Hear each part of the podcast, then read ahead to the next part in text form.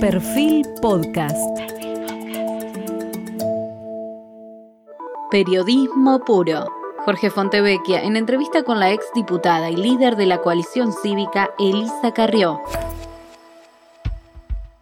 Lilita, quería aprovechar tu, tu experiencia para hacer algo más profundo y poder ayudar a, eh, a educar a la audiencia en la diferencia entre lo que es el liberalismo y el libertarismo y las enormes diferencias que hay entre una cosa y la otra. Quería después hablar con vos, aprovechar los dos conceptos de libertad de Isaiah Berlin, comparar a Isaiah Berlin con Ana Arendt y poder ayudar a que la sociedad comprenda cómo el libertarismo es todo lo contrario a la libertad. Eh, y me parece que son las personas que mejores credenciales tiene para, para poder explicar esto. Sí, yo creo que yo iniciaría, ¿no? Eh, de una manera distinta para después poder entrar a, a, a Isaías Berlín y a, Ana Arendt. Yo creo que nosotros tenemos que, la idea de, libertad, no, no la palabra, pero sí la idea, eh, está en el éxodo. Es decir, Incluso cuando, ¿te acuerdas de? Pues puede ser que no, no, Guy Descartes no se llamaba, eh, Gorman. El, me vas a tener que ayudar con los nombres, el francés, eh, que escribió mucho sobre el liberalismo. Es decir, eh, también lo plantea del mismo modo. Es decir, ¿dónde está el origen de la idea, la primera idea de liberación, la primera idea de libertad? La primera idea de libertad sacando el mito de origen de Adán y Eva, que también lo podemos analizar porque es muy interesante en el mito de origen de Adán y Eva, eh, que lo vamos a considerar como un mito, lo que se establece es que Eva va a probar del árbol del conocimiento. Es decir, ahí nace, en realidad, en todas las interpretaciones, según Barthes, que la libertad en realidad es un trabajo. Entonces, ¿cuál es el fin de ese trabajo? El trabajo va a tener que trabajar por tu libertad. Y va que, ¿qué es la libertad? Vos vas a poder elegir, o vas a poder elegir. Es decir, no te va a llegar el árbol de la vida, ¿eh? como, como hacer lo correcto naturalmente, sino que vas a trabajar por tu libertad. Y desde el punto de vista social, en el éxodo, que es la salida del pueblo de Egipto y el cruce del Mar Rojo, también se plantea, no vas a adorar a estos dioses, está a estos, a estos dioses de, de, oro, ¿eh? sino que vas a caminar hacia la libertad. Si la libertad es un camino, pero es un camino que, como bien se plantea, solo puede fundarse en una ley estructural. ¿Qué quiero decir? Solo puede haber libertad a partir de un núcleo moral, que en realidad podría ser una síntesis de la ley del libro de Moisés, ¿no? De los diez mandamientos. Pero saquemos toda la parte de costumbres, etcétera. Lo cierto es que la ley estructural de la humanidad, para que vos seas libre, para que yo sea libre, y en los dos casos hay un trabajo, tiene que haber un núcleo de prohibiciones, sin las cuales lo que rige es la ley de la fuerza. Exactamente. ¿Eh? Que en el fondo es el libertarismo. Por eso acá está el nudo. No robar, no matar, no mentir, no usar al otro. Es lo que yo explico un poco en el libro del contrato moral, ¿no? Que sería la versión laica de lo que es la ley estructural de la humanidad. ¿Cuál es la posibilidad de que el otro exista? ¿Cuál es la posibilidad de que yo sea libre y que vos seas libre? Es que tiene que haber un núcleo de prohibiciones. Y yo creo que ahí está la idea de la idea central que nosotros tenemos que entender. Entonces no es lo mismo la libertad que el libertarismo.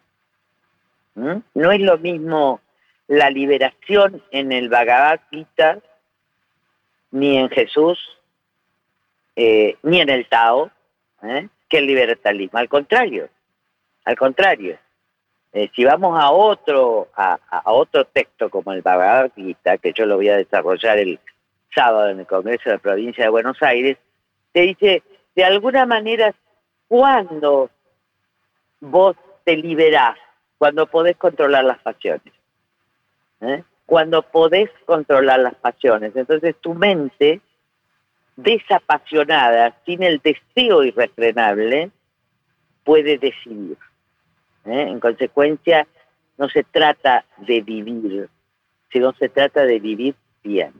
Para vivir bien, vos tenés que realizar la acción correcta, incluso desprendiéndote del resultado de la acción.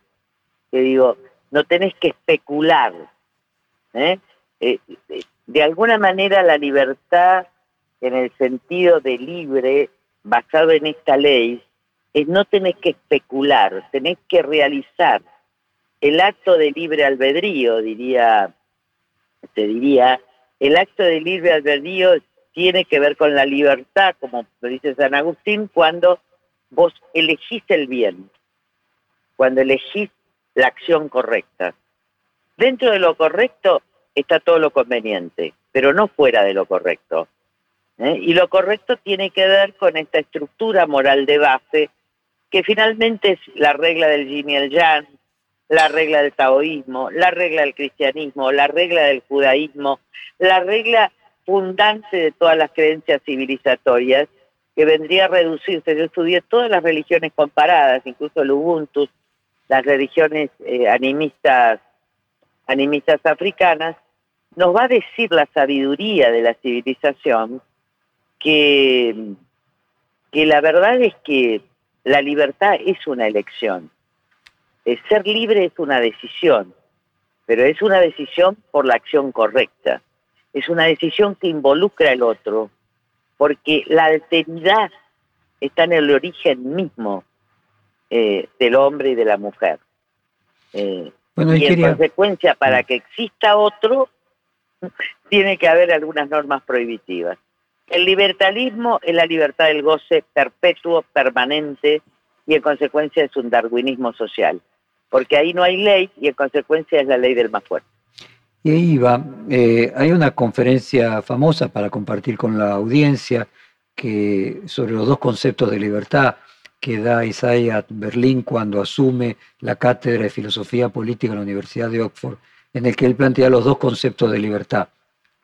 La libertad negativa, la libertad positiva. La negativa es aquella que nadie me prohíba, que no venga un rey que me prohíba, que me censure, que no me eh, limiten. Y la positiva, la que tiene que ver con la propia libertad, la responsabilidad, la autorrealización a la que vos te referías. Y de alguna manera es una libertad social, porque para tener ciertas libertades se necesita sociedad. Eh, la libertad no es individual, eh, es necesaria la, sociedad para que existan este tipo de libertades. para que, porque vos sos el otro. El problema de algunos es que se sitúan en el lugar, miren, yo voy a ser libre, por sobre todos. Yo voy a tener el goce ilimitado, por sobre todos. No hay otro, porque el otro es una cosa. De hecho, la esclavitud es un ejemplo de esto. El otro es una cosa mueble, ¿no? Entonces, cuando voy a ser libre sobre todo, sin ley, lo que hay, en realidad, es un dictador. Un dictador que puede ser un macho cruel, que puede ser un matriarcado cruel, lo que haya. Lo cierto es que el poder del otro, en tanto libertad ilimitada del otro, mata la libertad de los demás. Esto es básico. Entonces vos tenés, para poder decidir, tenés que entender que la regla humana es la alteridad. Sin alteridad no hay libertad posible, solo hay dominio, solo hay voluntad de poder. Lilita, ayer entrevisté al premio Nobel del año 2012, Alvin Roth, eh, sobre las transacciones y la repugnancia. O sea, Alvin Roth planteaba de que había determinado tipo de transacciones que no podían tener precio, aunque pudieran tener valor, porque generaban repugnancia y que dependía las épocas y de la evolución de las sociedades en las cuales esas eh, transacciones eran repugnantes o no. El ejemplo era la esclavitud. El ejemplo actual es el tráfico sexual, la prostitución. ¿Genera repugnancia? ¿No genera repugnancia? Dependiendo de determinado tipo de sociedad. el tráfico de personas. Entonces, que. La venta de órganos. Para un libertario, todo es transable. Exacto. Porque hay, a ver, La gran pregunta, creo, en el fondo es si somos propietarios de lo dado o administradores de lo dado. Exacto. Yo creo que esto lo plantea eh, no así, pero eh, eh, en Revuelta y sin sentido de la revuelta, Julia Cristeva, que creo que tuvo el doctorado honoris causa también de la Universidad de Buenos Aires, muy cercana a Todorov, lingüista, psicóloga, etcétera. lo que lo que ella plantea es somos administradores o propietarios de lo dado. Somos propietarios de nuestros cuerpos, somos propietarios de la tierra, somos propietarios de los derechos o somos administradores de lo dado. Yo creo que esta es la discusión central. Porque si somos administradores de lo dado, la consecuencia es que no podemos destruir toda nuestra posesión. ¿Está claro? Porque estamos administrando. Eso significa un supuesto de libertad responsable. Yo no puedo comprar una propiedad y destruirla, y destruir el suelo, ¿está? Porque somos administradores. Yo no puedo, eh, si soy administrador de mi propio cuerpo, de mi propia existencia como un miembro de la especie, yo no puedo depredarme, ¿está claro? Yo no puedo decir, miren, eh, yo soy propietaria de, de mi hígado, salvo obviamente bajo determinadas condiciones, lo puedo vender, ¿eh? puedo vender. Pues si e, em, empezamos con la transacción, puedo vender mi cuerpo, puedo vender personas, eh, todo se transforma en cosas. Eso es propio de un hipercapitalismo eh, narcisista que desconoce la alteridad, que desconoce la vida social, una especie de darwinismo animal en el sentido de quién sobrevive. ¿eh? que es repugnante, porque va en contra de toda la construcción, en algunos de naturaleza sobrehumana, en otros de naturaleza eh, humana, de, invención social, que funda la alteridad que son los derechos humanos, ¿no? Los derechos humanos. Entonces, creo que a partir de ahí podemos tener ideas, por ejemplo, eh, ideas de ciudadano. La idea de ciudadano, por ejemplo, en, la polis griega eh, era una idea de libertad que no podía existir fuera de la polis. ¿Qué quiero decir? Vos eras ateniense.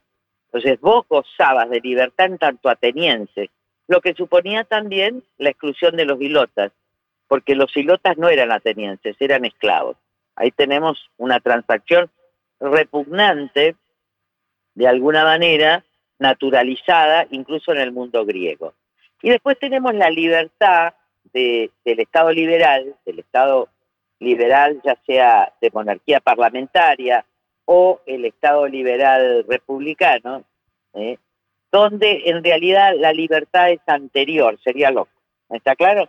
Cuyo fundamento es Locke, eh, y, y que diríamos, nosotros tenemos libertades naturales y las de alguna manera las delegamos en, este caso en la monarquía parlamentaria, porque ustedes saben que no hay allí el concepto de Estado, sino de corona, las delegamos para que se nos garantice a través de la ley la posibilidad de esa libertad. Son dos concepciones distintas, porque en una yo soy libre en tanto que miembro de la polis, esa es la libertad antigua, y la libertad moderna es yo soy libre antes del Estado. Pero de alguna manera está delego para garantizar, no para que me la limite, no, no la concepción, el opuesto, Fox. ¿eh? Yo entrego todo, por esto hay versiones foxianas muy en boga, yo te entrego todo para que vos me garantices seguridad y orden, aunque no me des la libertad. Frente, déjame ir por parte, por eh, vos nos llenas de una cantidad de cruces, déjame ir eh, por una moción de orden, ir parte por ah, parte. El primero es cierto, un libertario dice, yo, compro un campo, vos ponías el ejemplo de vendo mi hígado, bueno, no, es una transacción repugnante, no se puede vender, pero otra es, compro un campo y como soy dueño del campo, quemo todos los árboles y nadie me tiene que prohibir porque es mío.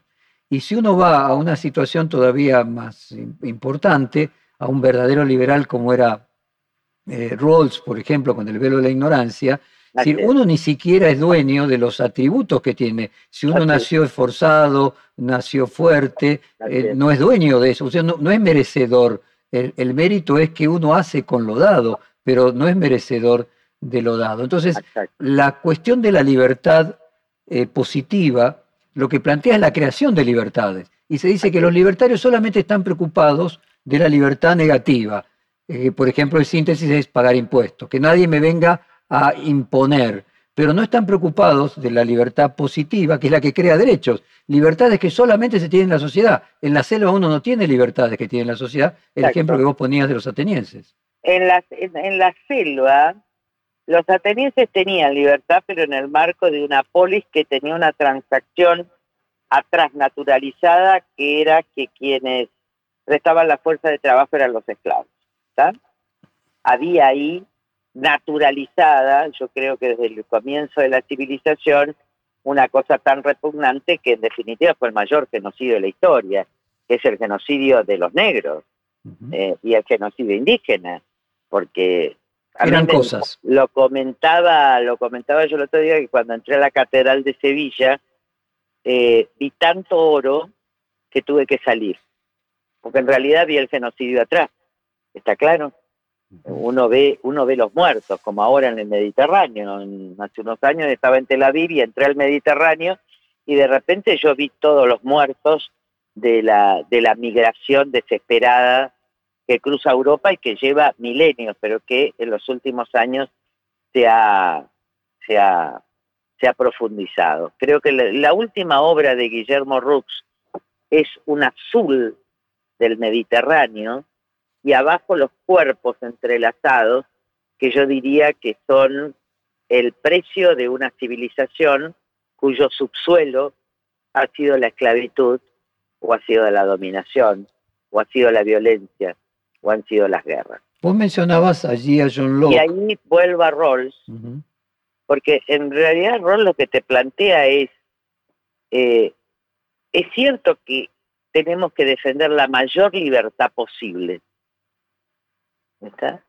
Pero tenemos que garantizar, y tenemos que, eh, y tiene que haber competencia y tiene que haber mérito, pero tenemos que tener en cuenta los puntos de partida, porque eh, la herencia hace que en definitiva no solo la herencia patrimonial, la herencia cultural, eh, de los que pudieron tener muchísima salud, muchísimos bienes culturales, de todo tipo, avanzan. Si yo inicio ese punto de partida, donde empieza la libertad, el mérito y la competencia, cuando uno nació en la orfandad absoluta, en el descuidado absoluto, sin ningún recurso de amor, sin ningún recurso cultural, en consecuencia ahí no hay competencia.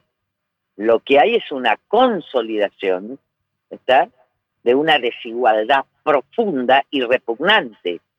Y repugnante, porque ya la libertad en ese caso no es una libertad para competir, en realidad es un privilegio. Yo creo que muchísimos de nosotros de alguna manera sentimos lo que fue el privilegio de una herencia, de una educación. a partir de ahí él plantea, por ejemplo, la idea de, bueno, nosotros tenemos que dar mayores oportunidades a los que tienen mayores carencias, no solo económicos sociales. ¿eh? También se puede tratar, por ejemplo, de afectaciones profundas a la salud mental, que es algo que ahora eh, eh, parece instalarse como una de las claves de incluso de la salud del cuerpo. Entonces, ¿cuál, ¿cuál es el rol del Estado? Garantizar ese punto de partida, garantizar la igualdad de oportunidades y permitir, sin ley esto es imposible. Entonces dice, eh, no, no, no, ahora, si yo tengo que elegir entre un igualitarismo raso, sin libertad, y la libertad, yo tengo que elegir la libertad. Pero la libertad tiene que ser un derecho, y es una libertad positiva de invención de derechos para garantizar oportunidades. Por eso, lo importante acá es tratar de diferenciar entre el liberalismo y libertarismo y poder construir categorías para poder entender qué es lo que se está discutiendo. Vos mencionabas también a Locke, eh, ¿no? al, a John Locke, el, inglés del siglo XVII, que era además médico.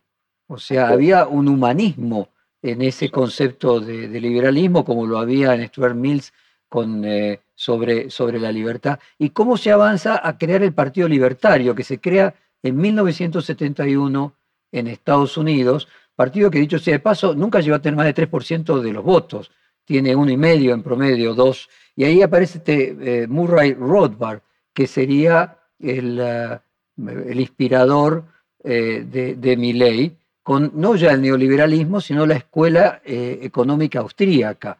O sea, se pasaría de Milton Friedman a algo más, podríamos decir, duro que el neoliberalismo, que sería ese anarcocapitalismo. Hay como distintos niveles entre lo que podría ser el minarquismo, que es un Estado pequeño, y lo que es el anarcocapitalismo, liberalismo, que directamente no quiere que haya Estado, que la seguridad la brinde una compañía privada, y que las personas paguen en una especie de póliza de seguro, pero que no haya Estado. ¿Cómo marcar de manera ¿O cómo lo explicarías vos a una audiencia alega las diferencias tan grandes entre dos palabras parecidas, libertad y, libertarismo? Si vos tomás ahí, bueno, ahí está uno de... Eh, es que es complejo el tema, porque tendríamos que partir de, de cuatro o cinco conceptos que a mí me parecen centrales para poder entender. Eh, el Estado precede a la nación en algunos casos, y el Estado es la nación organizada en otros casos. Por ejemplo, en los países europeos, las fuerzas sociales, políticas, ¿eh? van conformando, casi copiando, yo te diría, la administración de lo que fue el único poder eh, central que existía en la Edad Media, eh, que era la Iglesia Católica, la organización. El Estado moderno tiene su administración de recursos, crea su presupuesto, pero hay una nación que todavía no es Estado, ¿eh? que se va a convertir en Estado. Esta es la gran lucha monárquica contra la Iglesia en Francia. A diferencia de estos países donde el Estado, digamos, es una nación eh, jurídicamente organizada, que administra el monopolio de las fuerzas, que cobra impuestos, que permite el desarrollo, que elimina las aduanas internas, los de, feudo a feudo, es decir, que garantiza el nacimiento en realidad del capitalismo, vamos a tener los países descolonizados, es decir, los que fueron descubiertos y dominados como parte de imperios, del imperio inglés, del español primero, ¿eh? Felipe II, ¿eh? en el Escorial con una vida austera, desde allí fue el gran emperador de, ahora, entonces, los que se, eh, los portugueses, los holandeses, los ingleses. los más duros fueron los holandeses con la compañía de las Indias Orientales, está llegando al Asia porque hay una historia que la Argentina no conoce, que es cómo los portugueses bajan, ¿no? Por el África. Ahí van a estar los portugueses que van a entrar ya en la transacción. La esclavitud nace de la transacción entre imperios africanos y los propios portugueses. Después le siguen los ingleses. ¿Eh? Por eso, de alguna manera, los ingleses también. Ahora, cuando los pueblos se van independizando, entramos en lo que se llama la invención de la UNA, la invención de un Estado y consecuentemente el Estado es el que tiene a su cargo la conformación de la nacionalidad. ¿Qué quiero decir? Vamos a ser una nación como decisión primaria de la construcción de un Estado.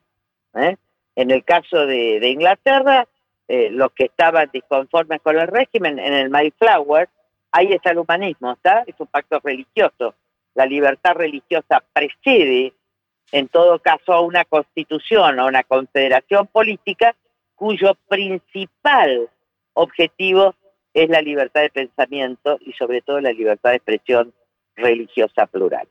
Pero en todo caso, Estados Unidos es un país eh, de los nuevos, ¿está? Porque a veces hay una gran confusión social creyendo que Estados Unidos siendo una potencia mundial es una nación jurídicamente organizada. No, Estados Unidos es un país descolonizado que formaba parte de un imperio, que hizo el Mayflower, pero que todavía no lograba la independencia, que generó las constituciones de las 13 colonias, que después fue una confederación y que después creó la federación. Este es, en el caso nuestro, en el caso de Brasil, el imperio portugués incluso tiene su sede en Brasil, o sea, por eso Brasil es imperial de alguna manera, ¿eh? los portugueses tienen la sede de su imperio, y en el caso de la América castellana, digamos, de la América, eh, de la América española, eh, la nación nunca precedió al Estado, al contrario, éramos territorio, territorio abierto del virreinato del Río de la Plata, y allí el Estado es una invención el Estado es una invención. Creo que hay un autor americano que hablaba la invención de la Argentina. Y yo hablo de la reinvención de la Argentina republicana en un texto de 1800 páginas que hay muy pocos ejemplares porque no lo pudimos editar. En estos casos, ¿está? Es el mismo Estado en un territorio descolonizado, es decir, sin imperio, sin autoridad, el que construye la idea de nación. Eso es Alberdi, eso es Sarmiento, ¿está?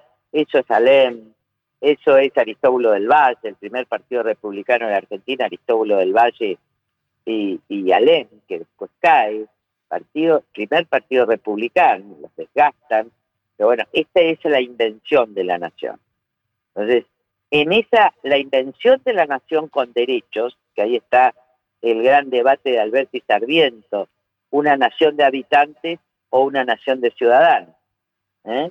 La, perspectiva de la escuela pública en la Argentina, la invención de la escuela pública, la idea de Sarmiento que nos imaginó, que nos soñó, como dice Borges, es que la educación iba a poder juntar al hijo del inmigrante con eh, el hijo del criollo en una educación común. Incluso hay una invención de una historia. Eh, estas son también dos constituciones distintas. Ahora, en ambas, en ambas, ya sea por revolución, en el caso francés, ya sea por revolución anterior en el siglo XVII en Inglaterra, ya sea por guerras de la independencia en Estados Unidos, ya sea por guerras de independencia, en el caso nuestro, el horizonte siempre fue que haya libertades positivas. Es decir, ¿qué quiero decir?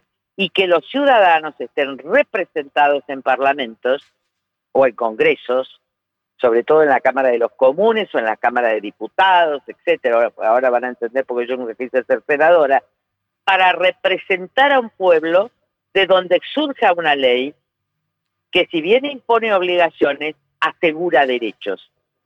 Y por último, que esas repúblicas o esas democracias parlamentarias tengan jueces, en algunos casos con un rol político más fuerte, en el sentido que pueden declarar la inconstitucionalidad de la ley, o con un sentido más débil, con, con órganos aparte para el control de constitucionalidad, que es el caso europeo, o en el sentido más fuerte, que es el caso de los Estados Unidos, a partir de Merudi versus Madison, y en la Argentina creo que a partir de Ortondo contra Estado Nacional contra Viva del Hortondo. ¿Se acuerdan que la expropiación, la famosa expropiación de, la Avenida de Mayo, ¿eh? año 1880? Porque esto no estaba establecido. Cualquiera sea el sistema, se trata de libertades positivas, ¿está? pero con un límite. Es decir, la regla es la libertad, la excepción es la competencia del Estado. Esto hay que tener claro. ¿eh?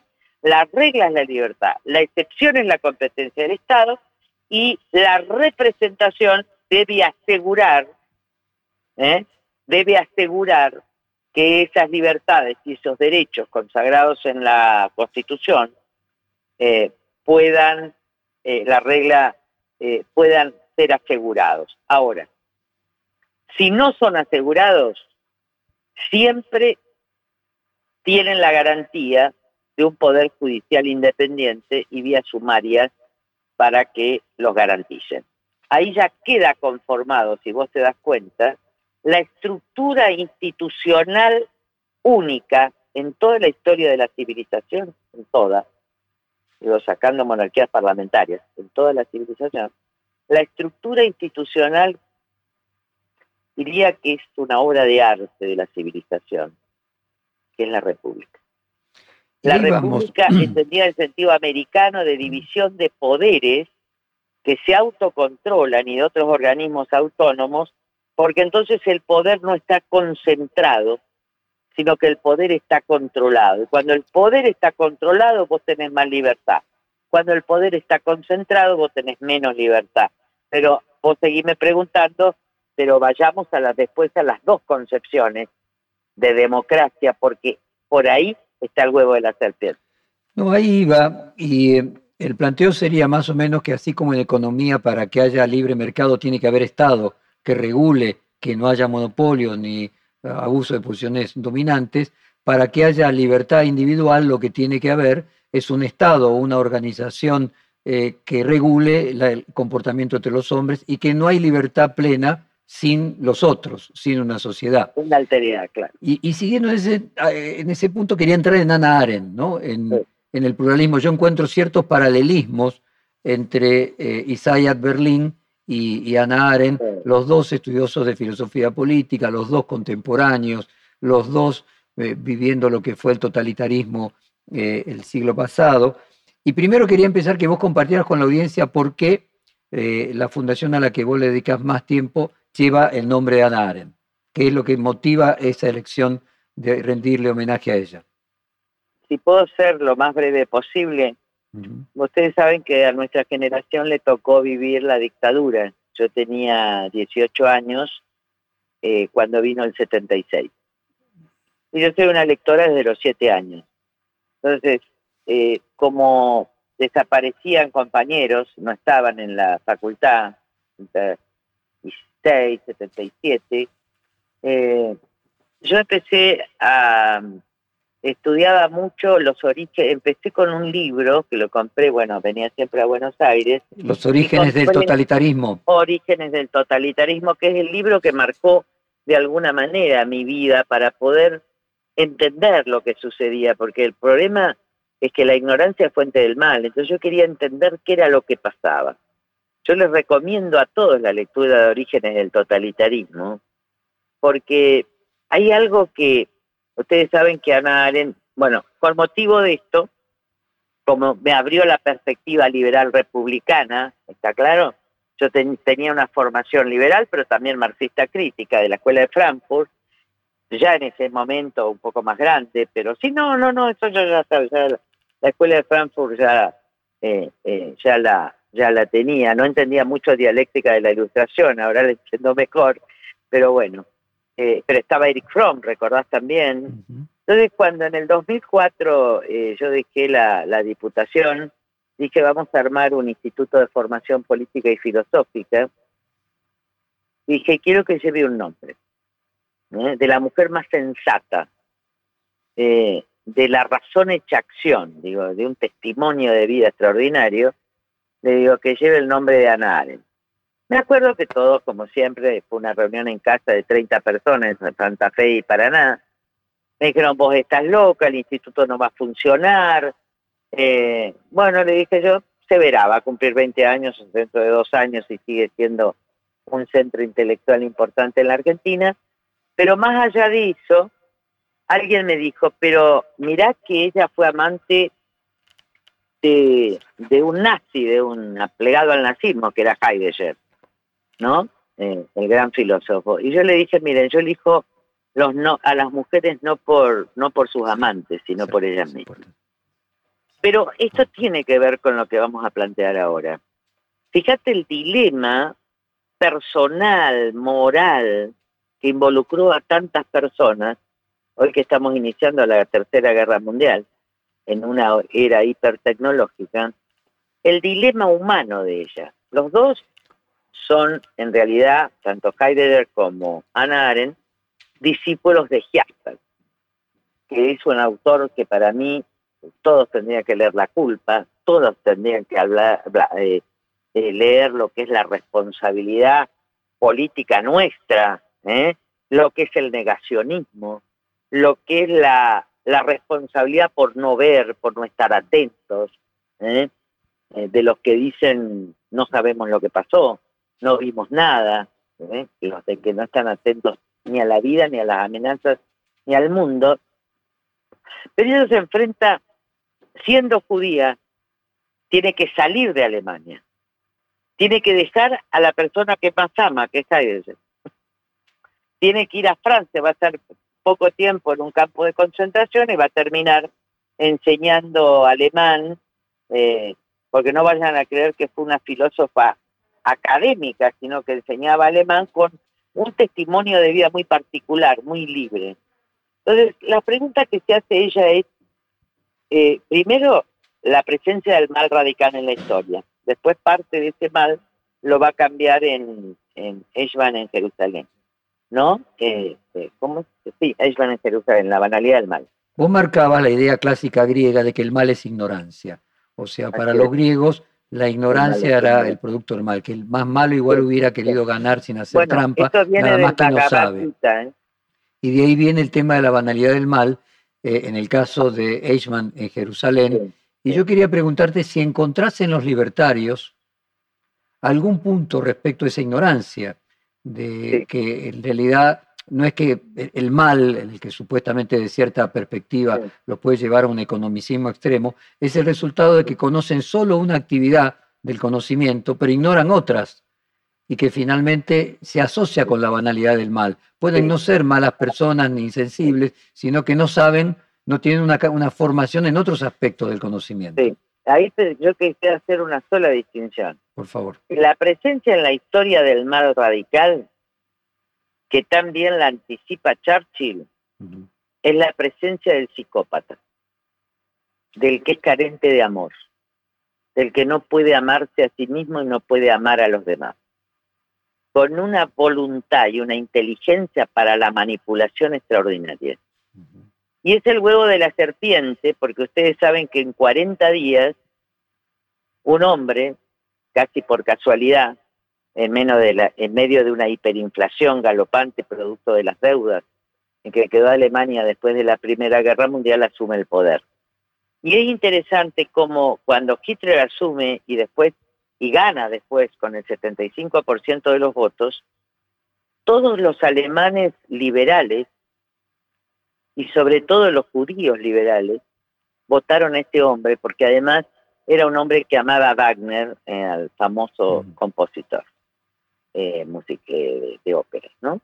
Entonces, en esa fascinación sobre una hondura de frustración, desesperanza, ¿está claro? Rechazo y humillación, surgió alguien con un discurso reiterativo que nunca pudo amarse a sí mismo, que nunca pudo, que no pudo ser nunca un padre, porque el padre protege pero permite el deseo, pero que la presencia del psicópata fascinó a una sociedad enferma en su salud mental por la guerra, por la frustración, por la inflación, por la hiperinflación, en una república de Weimar impotente y en un Estado que recién se había unificado en 1870 porque es de los estados que más tardan en unificarse con Bismarck. Entonces, sobre este trasfondo de una sociedad humillada, desesperanzada, resentida, se erigió este hombre, que era un psicópata, se ve en la historia de Hitler, con sus ojos fijos, que no mostraban ninguna señal en los ojos, un psicópata, que fue avanzando. Que fue avanzando hasta tener el sueño de el imperio de la raza aria, el sueño imperial.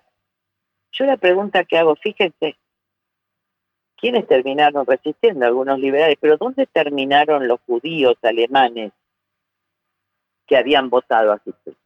Terminaron en África. Porque esta, esta es la presencia del mal radical. Ahora vamos a ver los burócratas. ¿Está claro?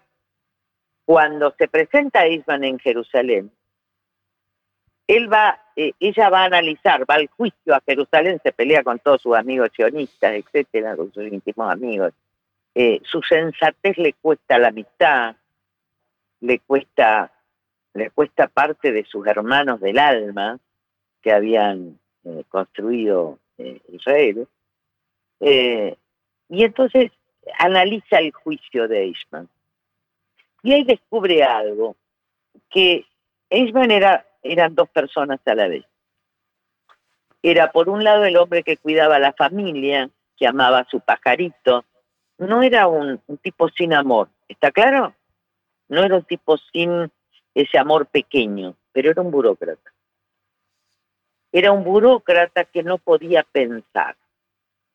Es decir, no podía pensar sino solo en cumplir. Me acuerdo de la película El Lector.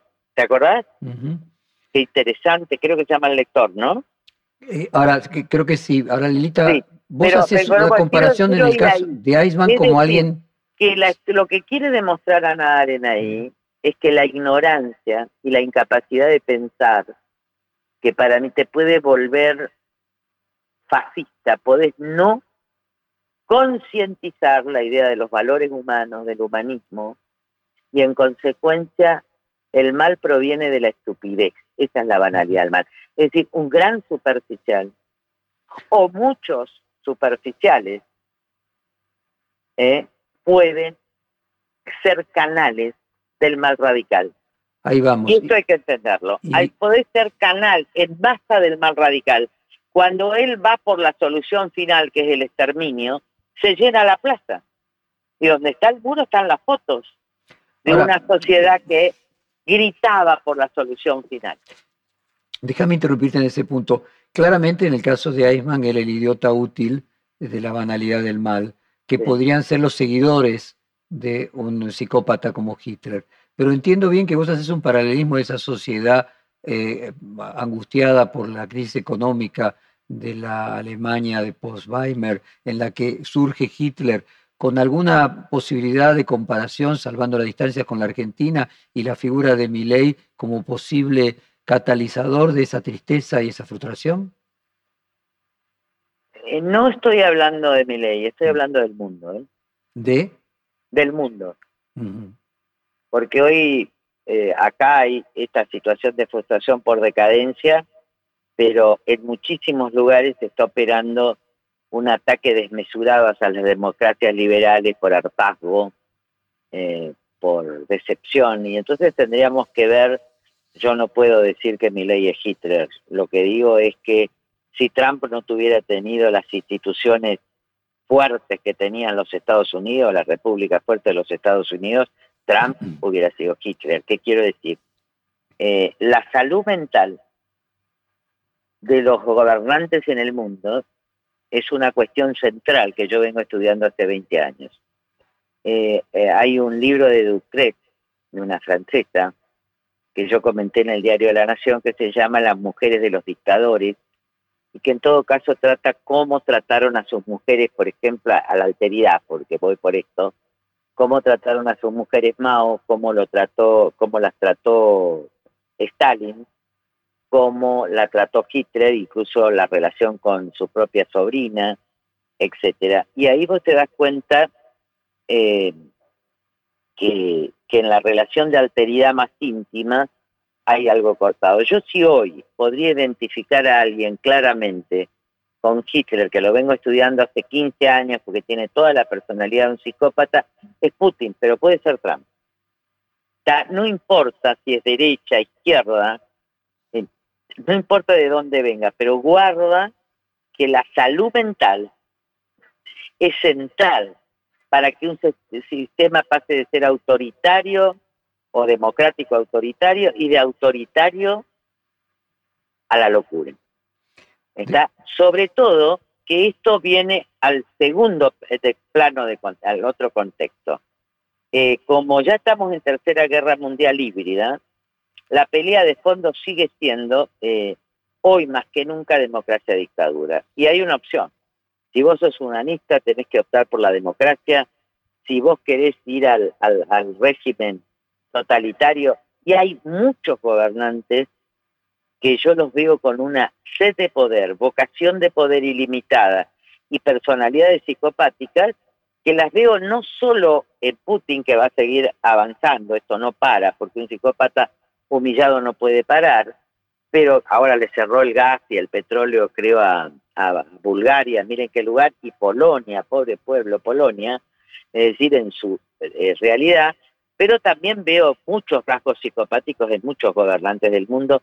No quiero hablar de nombres porque en este contexto internacional sería confundido demasiado, pero no, no es casual que ante la frustración por la caída del estado de bienestar, en un hipercapitalismo de consumo, en un hipercapitalismo hedonista, ¿qué significa hedonista?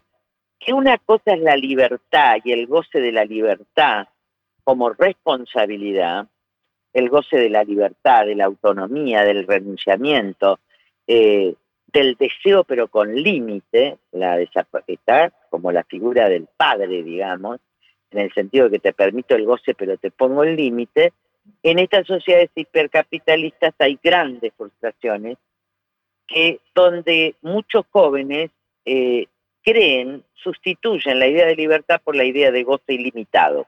Y ahí creo que está el punto central. El goce ilimitado no es un acto libre, sino que es un acto de goce ilimitado, es decir, sin límite.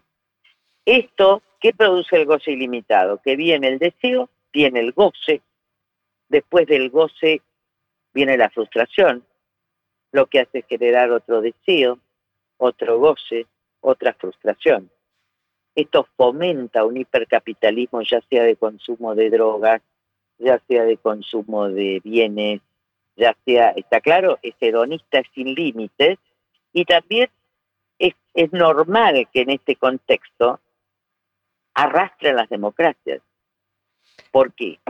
Porque en el fondo, ya con goce, frustración, goce, frustración, hay un problema de no comprensión de la idea de libertad, de no, de no comprensión del arte de vivir, de la sabiduría de la vida, que en realidad nos lleva a estrellarse, ¿está?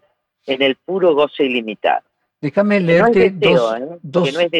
dos, citas de, de Ana Aren, casualmente en lo que vos citás, eh, Eichmann en Jerusalén. Ella dice que tal alejamiento de la realidad y reflexión en uno puede generar más desgracias que todos los impulsos malvados intrínsecos del ser humano juntos. Ahí se estaba refiriendo a la banalidad del mal, al hombre bobo, estúpido, que seguía sin eh, capacidad crítica eh, lo que le ordenaba el, psicópata. Y luego también ella escribe, tomar en serio y literalmente las opiniones ideológicas, las afirmaciones de ideólogos totalitarios habrían sido siempre infravaloradas por muchos observadores. Es decir, se lo veía a Hitler como un tonto, como un estúpido, y luego se descubrió que terminaba siendo eh, el mal llevado al paroxismo. Puede ser que algunos, y déjame traerte ahora un poco a la actualidad, algunos líderes de Juntos por el Cambio no hayan percibido, hayan tomado, subestimado a, una persona como Milei, haya terminado siendo un caballo de Troya que hoy divide el electorado que podría ser de Juntos por el Cambio a futuro? En primer lugar, yo no creo que mi ley eh, este, sea el huevo de la serpiente, porque esto sería, no, no, no. Encarna ideas, sí. ¿Está? Él no lo es. Yo no puedo decir esto. Lo que puedo decir es que este goce, satisfacción, frustración que da el, que da el contexto para que en nombre de la libertad pueda llegar la dictadura. Es decir, que en nombre de la total libertad y del proyecto de vida de todos, en realidad terminamos en cualquier forma de opresión. Y creo también que, que la política tiene un deber, un deber inexcusable, por lo menos yo lo sentí así, habiendo llegado muy formada a ser diputada nacional, porque leo de los siete años, porque soy titular de cátedra con sobresaliente en Derecho Político, en Derecho Constitucional, ya no soy más. Pero siempre tuve el deber de seguir leyendo y de seguir estudiando, porque finalmente al lado de Isaías Berlín y Ana Arendt, yo comprendí en los temas de la libertad y la responsabilidad post-Auschwitz, sería post-kantiana, con Jonás, que es un filósofo también que estuvo en campos de concentración, que ser libres nos lleva a una responsabilidad por la especie por los otros, por la humanidad entera. Y creo que el microclima de una sociedad decadente, de una sociedad que no puede plantarse en sí misma y decidir ser feliz y ser próspera contra toda adversidad, está claro que es un poco la idea de hacer lo correcto y de enfrentar la adversidad con la tranquilidad de conciencia, creo que en ese marco eh, falta, eh, eh, hay, hay una, una culpa política, diría, de los líderes democráticos porque no se han formado. Entonces nos lleva la Tercera Guerra Mundial, la tecnología al servicio del poder con tecnología ya devastadora y destructiva, ya no es la relativización de la utilización de la técnica. El Guernica de Picasso que yo vengo enseñando desde que estoy en la facultad, eh, en un hipercapitalismo, eh, nos llega sin la formación necesaria. Eh, voy a tener que confesarte algo que a mí me duele, pero que es necesario. yo traté de hablar con todos los que fueron candidatos a presidente, y yo misma era candidata a presidente, desde hace más de 10 años. Yo vengo estudiando este proceso, se vuelve el año 2004, el contrato moral. Eh, yo hablo justamente de la Argentina, de la democracia y la prosperidad en un mundo cada vez más violento. En ese momento estaba Afganistán, dije, vienen por Irak, y esto va a ser un tiro al corazón de Europa. O sea, que ahora nunca pude hablar de geopolítica nunca pude hablar por Llegó a tal punto que el otro día, conversando con alguien, yo le dije, mira, el tema de Ucrania es un tema central, empecé a hablar del holodomor, de lo que sí, como ustedes saben lo que es el holodomor, digo para los, para los que lean este artículo, el holodomor es la muerte de hambre de los agricultores ucranianos, que Stalin los encierra una especie de retención, le saca toda la producción. Se mueren de hambre en la pampa húmeda, ¿está? Porque hay dos pampas húmedas. La pampa húmeda de Europa es Ucrania, es la zona de Donbass, en realidad, y es allí donde hubo 7 millones, por eso hay más rusos, pero porque hubo 7 millones de muertos, que hoy serían el equivalente a 20 millones de muertos. Cuando yo hablaba de eso, dice, pero bueno, pero al final de cuentas, dice, Ucrania es de Rusia. Eh, ahí está la banalidad del No es, no es una mala persona, es simplemente en superficial. Y ahí creo que hay una enorme responsabilidad. Por eso yo no me canso de decirle. La formación para la representación es un deber, es un deber moral, no se puede representar si no se estudia, si no se conoce. Y la formación te diría que no termina nunca. Yo lo que he leído a pesar de que ya me falta la vista, pero uno puede, como les digo a algunos, bueno, no tienen tiempo, pongan YouTube, pongan el, audio, el, audiolibro. Por favor, leanme el Bhagavad por favor, leanme tal cosa, por lo menos lean mi discurso. Y no estoy hablando, digo, pero vos te das cuenta que eh, desenfrenados por candidaturas presidenciales se niegan a conocer la historia. Eh, yo la última historia que descubrí, porque fue la última, fíjate lo que es el prejuicio, porque quiero admitir mi ignorancia y mi culpa. Eh, se naturalizó muchas veces a, los negros, ¿no? A la raza negra. Yo lo amo, los negros, ojalá. Yo tengo, creo que negros en los antecedentes, según lo, algún criollo, Sustaita puede haber venido de, esto. Pero el Homo sapiens, como dice Arire, nació ahí. Es decir, el hombre nació ahí. Y, y cuando primero estaba enojada, pero enfurecida con los portugueses, enfurecida con los holandeses, con los ingleses, eh, con el imperio de Malí, que fue un imperio cultural donde la música reinaba, pero después también, y ahí quiero llegar de nuevo a la clase dirigente, cuando estudio cómo los portugueses se llevaron tantos negros, en realidad el comercio de esclavos vino por un contrato repugnante para volver al origen, por una transacción repugnante entre líderes negros que gobernaban estos imperios y los propios portugueses. Es decir, que ellos mismos, dentro de la misma raza negra, vendían a sus propios esclavos.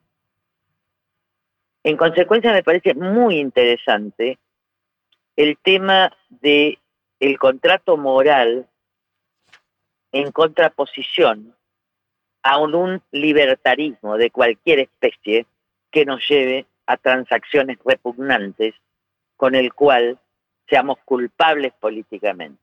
Y uno tiene que dar el debate, uno tiene que dar el debate. Yo te, agradezco dar este debate porque yo lo pensaba dar el sábado, así que tuvimos, y te agradezco que pueda hablar de estas cosas porque eh, la ignorancia, la ignorancia puede llevarnos a lo peor. Entonces, tenemos el deber de abrir el debate. Y acá está el otro punto central. Si algo nos ha dicho, miren lo que es la educación ideológica y no la pluralidad, como decía Arendt, del pensamiento, de las creencias, de, la, de, ciudadanos para el mundo, del cosmopolitismo. ¿Cuál es la consecuencia en realidad de la ideologización en las aulas argentinas? El vacío del pensamiento. Con lo cual, los hijos de Cristina Kirchner hoy votan a mi ley. Porque en realidad cuando uno construye en base a consignas y eslogan, lo que vacía es al sujeto pensante, al sujeto razonante, al sujeto crítico, al sujeto que se revela pero que tiene argumentación. Y sí, hay culpa política. Bueno, cuando vos citabas tu libro, en el caso de, de Ana Arendt, para ella pensamiento y juicio iban juntos. Exacto. Eh, entonces allí tenés un punto en el cual, si se pierde la capacidad de juzgar, se pierde la capacidad de pensar. Así es, incluso en la condición humana, eh, creo que es en, prefacio, en algún lugar, eh, ella citaba al, a, Catón, el gran senador romano, ¿te acordás? Catón, el viejo sabio, que decía, no hay hombre más activo que el que piensa. Ahora, no es, eh, también la mente puede ser una trampa, porque la mente te puede llevar a mundos muy oscuros, ¿no? Sino es la capacidad de librarte de las pasiones para poder llegar a la tranquilidad de conciencia y a un razonamiento del mundo encriptado en valores, encriptado en valores. Y acá es donde yo discuto a la política, no puede haber política sin contrato moral encriptado en valores, porque dentro de determinados valores fundantes de la civilización, elegí lo más conveniente. Pero si te desencriptas de los valores y la ley, podés hacer desastres, aún de buena fe. Lilita, muchísimas gracias por esta hora, eh, podríamos decir, de discusiones abstractas, pero a mí me parecen muy eh, adecuadas al, al momento y te propongo en dejar pasar algunas semanas y volver a hacer un reportaje ya presencial eh, hablando de temas de actualidad. Exacto, me encanta hablar de esto. La actualidad está tan confusa. A mí también. Muchísimas gracias, te mandamos un beso grande. No, a contar. Hasta pronto. Perfil Podcast.